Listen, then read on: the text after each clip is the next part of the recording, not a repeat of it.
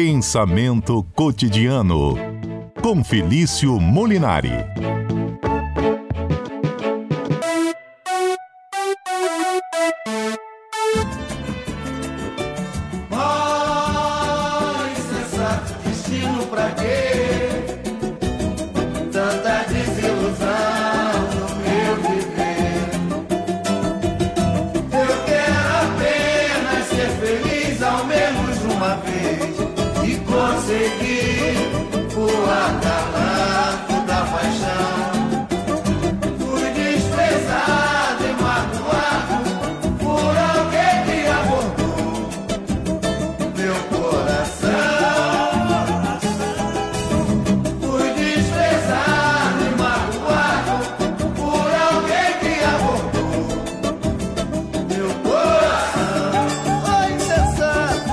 Existe destino, gente? É destino insensato, como canta o Almir Neto?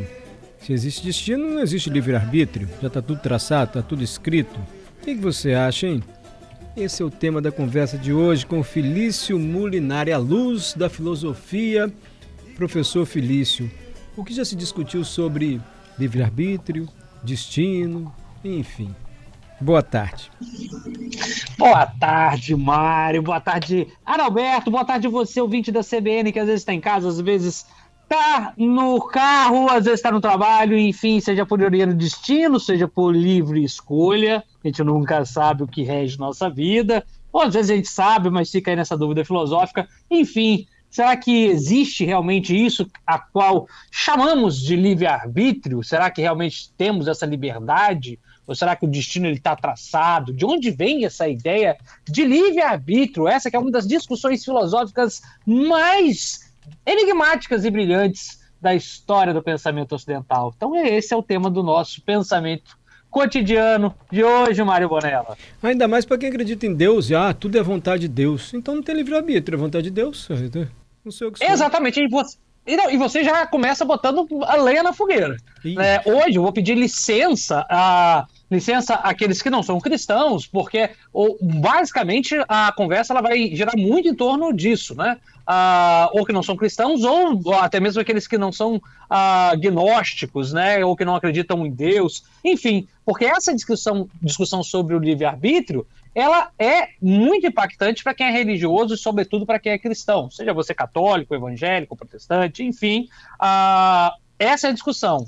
Afinal, se Deus sabe de tudo, será que então ele já sabe o que eu vou fazer? Mas se ele já sabe o que eu vou fazer, então será que eu tenho livre-arbítrio? Será que eu tenho liberdade? Será que eu tenho liberdade? Será que Deus me deu essa liberdade ou não tenho essa liberdade?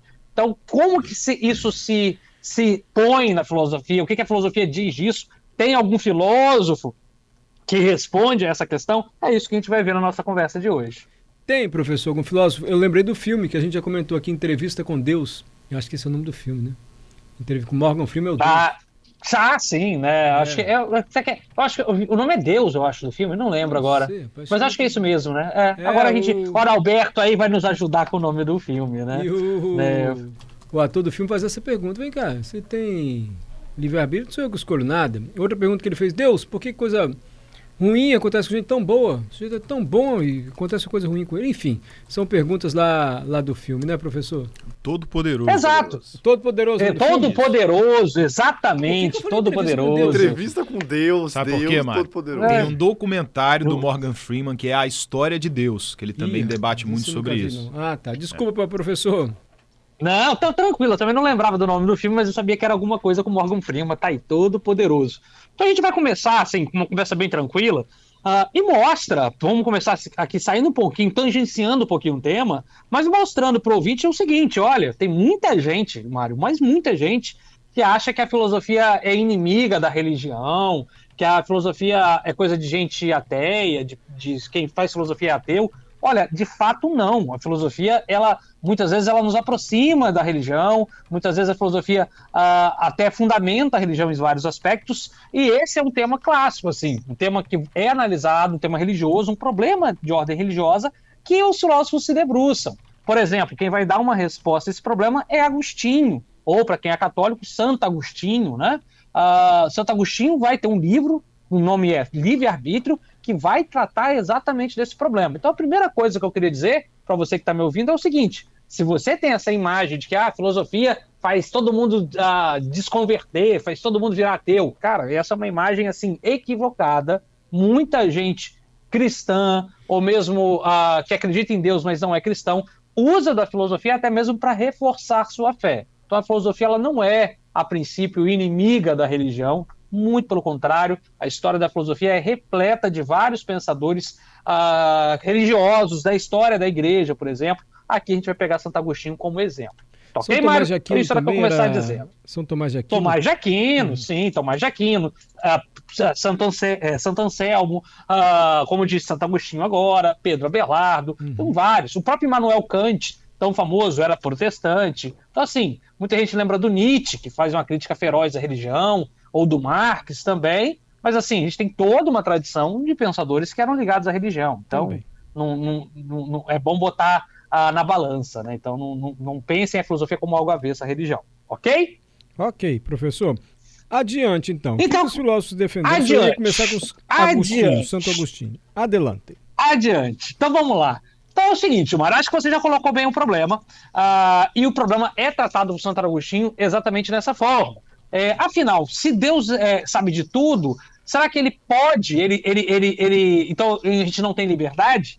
E aí que Santo Agostinho ele começa a esboçar isso no seu livro Livre-Arbítrio. E aí no seu livro Livre-Arbítrio, na verdade eu vou depois ao longo da nossa conversa falar qual é a ideia dele, e é muito interessante, uh, quem ele está realmente querendo atacar ali, né, seu adversário de argumento, ele fala o seguinte, meu amigo que está me ouvindo em casa, minha amiga, olha só, o problema é que essa visão que Deus sabe de tudo, ela até pode fazer sentido, e, Agostinho acha que sim, Deus sabe de tudo. Mas para Agostinho, Deus ele sabe de tudo, mas ele não interfere na sua escolha. Hum. Ele até pode saber o que você vai fazer. Vai fazer. Ou seja, isso é a onisciência. Mas ele não interfere. Isso. Por quê? Por quê? Porque é aí que vem a escolha. Não dá para a gente falar, em uma ideia de salvação se a gente não tem uma ideia de responsabilidade e, obviamente, de escolha. Vejamos, se a gente tem uma salvação, um céu e inferno para início de conversa, nós precisamos que você seja responsável por suas escolhas. Ah, eu escolhi vir trabalhar, eu escolhi ficar em casa. Só que eu só posso responsabilizar se eu tiver escolha. E só tem escolha quem tem liberdade. Eu escolhi livremente isso. Professor, não estou entendendo. Explica melhor. Vejamos bem. Se eu vou e mato alguém, mato alguém, eu sou um cara assim péssimo, muito ruim, mentiroso, sabe? Mentiroso, ladrão. E aí tá tudo escrito. Eu posso virar no julgamento final e falar: Deus, olha só, eu roubei, eu matei, eu menti, traí minha esposa, mas foi tudo porque estava escrito. Logo, eu não sou culpado de nada, então eu não mereço ir pro inferno. Pronto, tá resolvido, não é não, Mário? Agora eu posso ir pro céu. Acabou. Ah. Então isso não é justo. Sim. Isso não é justo. Então, Agostinho ele entende o quê? Que Deus ele nos dá liberdade, até porque com a ideia de liberdade vem essa ideia de responsabilidade pelos nossos atos. Nós temos que ser responsáveis pelos nossos atos, até para que nós possamos escolher o ato de escolha, escolher o caminho da iluminação, de se aproximar para Deus, de se, de se aproximar para caminho do que é certo, do que é correto, de fazer o bem. É por isso que então que a liberdade existe. A liberdade existe para que nós escolhamos de livre escolha fazer o bem, fazer o bem. Nós não fazemos as coisas porque Deus nos obriga. Nós fazemos porque nós temos essa tendência, deveríamos ter essa tendência de nos aproximar de Deus. E aí por isso somos agraciados, né? Hum. Recebemos a graça de Deus. É isso aí então que entra a história do livre-arbítrio. Aí é o pensamento de Santo Agostinho. Alguém pensa diferente, fala: não, não, isso aí é destino já, gente. Tá tudo traçado. Deus antes, sabe, Deus, Deus Pois Deus, é. Ah. Sim, claro que sim, mas antes de falar disso, é interessante, Mário, falar sim. quem. Ah, porque alguém que tá me ouvindo vai falar: ah, isso aí é mó, mó papo de, de cristão, mó papo de catecismo. Na... Mas olha, mas o que, que Agostinho estava querendo ali? Olha que interessantíssimo, Mário. Hum. O Agostinho, quando ele está ali falando, uh, argumentando no seu livro Livre-Arbítrio, o nome do livro é Livre-Arbítrio. Se vocês quiserem, vocês conseguem baixar gratuitamente da internet. E ele, na verdade, o maior alvo dele não era fazer com que você de casa seja responsável, nada disso, ou que você vá para o inferno, nada disso. Na época de Santo Agostinho, aí Santo Agostinho viveu no século 2, 3 depois de Cristo, havia uma religião muito forte, assim, no sentido de muito popular, que era a religião chamada de a religião dos maniqueus, o famoso maniqueísmo. Hum. Para quem nunca ouviu falar em maniqueísmo, maniqueísmo, maniqueísmo é uma visão, vou simplificar aqui, que acha que o mundo é dividido em duas forças: uma força do bem e uma força do mal. Uma força que rege o mundo positivamente e uma maleficamente. E Agostinho acha isso uma heresia. Ele acha essa visão muito herege e ele age contra essa visão. Então Agostinho vai escrever o livre-arbítrio para ir contra essa visão, que inclusive é muito influente até hoje, Mário. Muita Sim. gente vê o mundo como se fosse uma luta do bem contra o mal. E o Agostinho, eles, né? não sou eu, é nós e eles, nós contra eles. É. Essa visão, quem vai condenar não é o Felício aqui, é. Agostinho, um dos pais da igreja, cristão, vai falar que essa visão ela é pagã e herege e ela não é adequada à visão cristã. E é daí que ele vai inventar ou criar e fundamentar a noção de livre-arbítrio e dizer o seguinte: de um Deus puramente bom não pode haver mal. Um Deus bom não cria o mal, não cria o mal. E isso vai gerar, obviamente, toda uma tradição que eu vou falar e explicar melhor depois, obviamente, do repórter CBN. Porque o senhor tem um livre-arbítrio aqui de escolher o momento de parar e chamar o repórter CBN. Então façamos assim: repórter CBN com as notícias aí do Brasil e do mundo. E daqui a pouco, o pensamento filosófico sobre livre-arbítrio. Já passamos por Santo Agostinho hoje, chegamos ao maniqueísmo. Daqui a pouco continua o professor Felício Molinari. De volta com o Felício Mulinari, doutor em filosofia, comentando hoje livre-arbítrio. Aí fomos para destino, já tem ouvinte participando também, o Lando. Não existe destino. Escolha o melhor caminho a seguir. Isso sim traçará o seu destino. Ó, oh, Lando tem essa opinião. O professor Felício já disse aqui, olha, a, o livre-arbítrio defendido pelo Santo Agostinho, mas ele não acha que Deus estava por trás de tudo, não. Deus sabe o que vai acontecer, onisciente, mas as escolhas são nossas e isso também requer de nós responsabilidade. Afinal, cada escolha tem uma consequência e cada escolha é uma renúncia. Pensamento de Santo Agostinho. Mas ele estava contextualizando, ele estava dizendo: é importante lembrar que Agostinho viveu no século II, se não me engano, e naquela época havia uma religião, um pensamento maniqueísta. E aí o senhor estava desenvolvendo o raciocínio quando foi interrompido pelo repórter CBN, não foi isso, professor? Exatamente, Mário. E aqui eu acho que a conversa fica muito legal. Oba. Porque é o seguinte, vamos, vamos tentar aqui entender essa imagem, né? Com certeza algumas pessoas já ouviram falar de, ah, você tem um pensamento muito maniqueísta. O que, é esse maniqueísmo?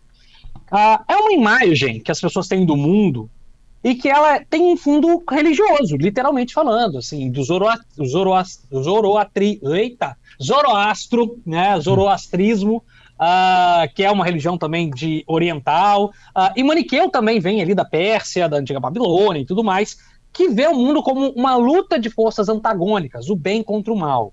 Muita gente, seja por uma influência, sei lá, dos desenhos animados, dos filmes de Hollywood, uh, ou de uma visão infantilizada do mundo, acha que o mundo é uma luta do bem contra o mal. E essa forma, essa forma foi duramente criticada por Santo Agostinho. E aqui a gente precisa fazer uma, uma, um olhar mais legal, mais tranquilo assim, sobre a coisa. Agostinho vai falar o seguinte, Mário. Olha, uh, se Deus é bom, e aqui ele está se referindo, obviamente, ao Deus cristão, e o Deus cristão para ele é bom e somente bom, ele só pode ter criado coisas boas. Ele só pode ter criado coisas boas. Deus criou tudo, todo o universo. E sendo algo sumamente bom, ele não pode ter criado o mal. Logo, para Agostinho, para Agostinho, o mal não tem existência, o mal não existe. E daí que vem uma, uma bela analogia que ele faz, e ficou assim clássica na história da filosofia, que ele faz da analogia da luz. Por exemplo, ele, ele faz essa seguinte analogia. Olha, muita gente acha que existe luz e escuridão. Mas na verdade não existe escuridão, o que existe é a ausência de luz. Não existe frio, o que existe é a ausência de calor. Da mesma forma, não existe o mal, o que existe é a ausência de bem, a ausência de Deus. Porque de Deus, Deus sendo sumamente bom, ele não pode ter criado o mal. E isso faz todo sentido na perspectiva cristã, por quê? Porque todas as coisas são boas. Todas as coisas são boas, e só que tem coisas que estão tão afastadas de Deus, tão afastadas de Deus, que parecem ser más. Mas na verdade, no fundo, elas também são boas porque elas também foram criadas por Deus. Assim como existem coisas que estão tão longe, tão longe que, da luz, que parecem ser escuras, mas que no fundo elas têm também luminosidade, elas podem ter luminosidade, assim tem coisas que estão tão afastadas de Deus, do bem, que parecem ser más. Mas no fundo elas também são boas. E aí, aí que então entra o livre-arbítrio. Porque se você não pensar assim, uh, uh, meu amigo ouvinte, se você não pensar dessa forma, você já está condenando de antemão o seu colega, o seu colega para o inferno, dizendo que ah, não, ele é mau, por isso ele vai para o inferno. Não, não pode ser assim. Você tem que pensar que ele é essencialmente bom também, porque ele foi criado por Deus e ele pode se converter, se converter. Essa, esse para Agostinho e essa para Agostinho é a essência do cristianismo. Todos, inclusive o pior criminoso, é em essência bom, porque até ele tem a liberdade de conversão, porque até ele foi é um filho de Deus. Todas as coisas do universo foram criadas por Deus, um Deus sumamente bom. Essa é a visão de Agostinho. Que interessante, hein? Como é que um pensamento vai se desdobrando, né, professor? Que interessante. Pois é. E quando o senhor contextualiza também, né, em que época vivia o filósofo, no caso o Santo Agostinho, é muito interessante. Certamente algum pensamento filosófico se contrapõe a esse de, de Santo Agostinho, né? Dizer, não, não, eita, o mal existe sim, Deus fez tudo bom. Esse furacão que veio mata aqui, até, diabo até furacão, foi Deus que. Hein? Deve ter alguém que pense ou defender um, um pensamento diferente, não, professor?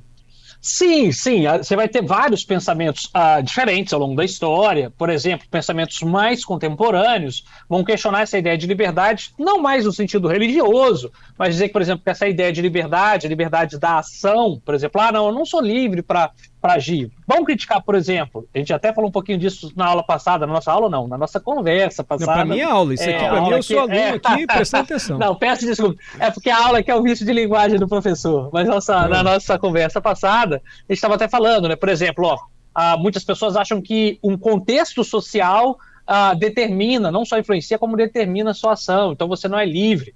Por exemplo, uma visão mais marxista da coisa. Tem gente que não, tem gente que vai falar, olha, nossa ação, ela tem muito da biologia, muito do traço evolutivo, né? Então a evolução faz com que a gente haja assim ou assado, então a gente não é plenamente livre, livre, numa, num traço mais darwinista da coisa. Muitas pessoas vão achar que, olha, tem muito do inconsciente em nossas ações, da forma como a gente age no mundo, dos traumas que a gente sofre e que fazem com que a gente seja ou mais extrovertido, ou mais introvertido, mais calado, enfim, uma coisa vinda do inconsciente, uma visão mais psicanalítica da coisa. Então, muitas pessoas vão atacar essa ideia de liberdade plena, por, seja por meio social, por meio uh, da evolução, de aspectos biológicos, uh, por meio do, do inconsciente, uh, enfim, por várias, por várias vias diferentes. Mas hoje, Mário, hoje eu vou pedir licença uh, para atacar uma outra frente, porque hoje é o dia 28 de junho, uh, e 28 de junho é o dia uh, mundial da luta né, contra a discriminação da comunidade LGBT. E no mundo que ainda tem essa visão maniqueísta da luta contra o bem, contra o mal, uh, num mundo que ainda vê algumas pessoas e diferentes opiniões como a opinião do inimigo, o que nós mais precisamos fazer é ter uma visão filosófica que nos mostre que essa visão de que o nós contra eles, seja você pertencente a qualquer nós, essa luta do bem contra o mal, isso é uma visão não só infantilizada, isso é uma visão que não encontra fundamento nem no cristianismo, e eu usei hoje nossa conversa baseado em Santo Agostinho, não é tirando a minha cabeça, porque hoje a gente vê que muitas pessoas usam da religião para sustentar essa visão. Mas hoje nós precisamos, seja na, no discurso religioso, seja no discurso político, ou seja em qualquer discurso democrático, acabar com essa ideia do nós contra eles, da luta contra o bem, contra o mal. O que nós temos são diferentes perspectivas de mundo e nós precisamos sempre aprender a ser sermos tolerantes. E é para isso, isso talvez seja uma, o maior brinde, o maior presente que a história da filosofia nos, nos dá aprender a conviver com quem pensa diferente. Maravilha, professor. Maravilha, muito bom o senhor ter lembrado também que hoje é o dia da luta aí, para acabar com o preconceito, né? E muito bom o seu comentário. Muita gente comentando aqui. O César diz o seguinte: a máxima para mim é a do apóstolo Paulo. Tudo me é lícito, mas nem tudo me convém. É a escolha, o livre-arbítrio, opinião do César. Guto Calbosco é especialista em Santo Agostinho, olha só. Interessante, Santo Agostinho se converteu depois de velho, né? Ele é especialista, mas tem dúvida, assim, o Guto. Ele a joga dúvida, a dúvida com a ponderação. É interessante, ele se converteu depois de velho e após a oração da mãe dele, que é Santa Mônica. É mesmo? Exatamente. Exatamente. O Agostinho ele era maniqueu, ele era maniqueu, uh, tinha essa visão do bem ah, contra o mal, e aí ele, depois de velho que ele se converte. Maniqueu é quem acreditava em. era maniqueísta, assim? Um bem contra o mal. É, quem era. Uh, ele era maniqueísta, né? Era maniqueísta, né? E ele, ele, ele, então ele acreditava na luta do bem contra o mal. Era uma religião muito popular na época. E aí ele conhece o cristianismo, a sua mãe, Santa Mônica, tem uma revelação, ele ouve aquilo tudo e se acaba se convertendo. Ah, depois de velho, quando eu digo, não é, não é depois de velho, como diz, é idoso. Né? Uhum. O que nosso colega ouvinte quis dizer que não foi, ele não foi cristão desde criancinha. Então, depois ali na juventude é que ele se converte, né? Na juventude para a fase adulta é que ele acaba se convertendo para o cristianismo. Essa foi mais uma aula do homem que tem uma placa no YouTube, mais de 100 mil ah. seguidores no YouTube. Fala aí seu canal, professor, que não é para qualquer um não, nós somos hum, chiques. Pois é, meu canal é o A Filosofia Explica, então quem quiser, tiver ouvindo, quiser conhecer, pode chegar lá no canal, ou também no Instagram, Felício Mulinari, só digitar lá, que a gente sempre estica a conversa, mas muito mais importante que minha placa no YouTube, é estar aqui a quarta-feira com nossos queridos ouvintes e com essa companhia maravilhosa do Adalberto, do Mário Bonella, de toda a equipe da CBN, porque é sempre um prazer estar aqui todas as quartas contribuindo com esse programa que é maravilhoso. Ó, oh, Mário, Obrigado, só queria professor. dizer que o professor Felício hum. tá com modéstia aí, mas que tem aquela plaquinha, não é não é pra muitos não, tá? A, a, plaquinha do YouTube é para poucos. É para poucos. É para poucos. ele, tá, ele tá fazendo uma, uma, modéstia aí, mas é por causa do trabalho Você dele, é claro. Você falou é... modéstia, agora eu lembrei de outro tema para semana que vem. Conte-me, Mário. Você viu o filme O Advogado do Diabo, professor com Alpatino? Sim, claro, claro, clássico do cinema. Eu lembrei da última cena que ele é descoberto, lá o diabo é descoberto, e ele faz uma proposta para o advogado lá, estava em ascensão, ele falou, você não quer nem deixar eu tirar uma foto assim que eu vou botar você na capa do jornal? Ah, uma foto até que eu deixo. Ele falou, vaidade. O diabo falando, vaidade, meu pecado favorito. Adalberto falou, humildade. Exatamente. É sério, já viram esse filme? Já. Vamos sim, falar sim, de vaidade sim. semana que vem? O que, que, você acha, professor? Vaidade, fechadíssimo. Vaidade. É bom tema. Vamos falar da vaidade. Nós já falamos de inveja, que um dos primeiros temas É, um dos primeiros inveja. temas gente tratou, eu tava lembrando disso, foi inveja. Vamos que é diferente anotar, então. de inveja você querer que o outro não tenha, não era que isso? Não tem. É, né? Você destruiu o que o outro tem. Não é você querer o que o outro tem, não. Querer ter igual. É querer que o outro não tenha. Que o outro não tenha. Não é por aí, professor, pelo que eu aprendi com o senhor? Exatamente. É. Invedere, a gente até falou do invedere, que é o não ver, né? Né, não ver, né? É, cobiça e inveja, diferenciou o cobiça de inveja, Sim, né? Foi. Cobiçar o que o outro tem invejar o que o outro tem. Então do... a gente vai de vaidade, vai é, de vaidade. Vaidade, vaidade, vaidade. O livro do Zueni Ventura também é muito legal de inveja, né? Aquela série que saiu sobre sete sim, pecados sim. capitais, enfim. Então vaidade semana que vem, tá bom, professor? Coisa que o senhor não tem. Vamos de vaidade. A gente valoriza aqui seus 100 mil seguidores no YouTube. Muito bacana. Então, quarta-feira, vamos de vaidade. Fica aí o convite a todos os ouvintes para ficar sintonizados aqui na CBN. 3 e 15, quartas-feiras, Pensamento Cotidiano aqui comigo, Felício Molinari, e com o Adalberto, Mário Bonella e toda a equipe da CBN.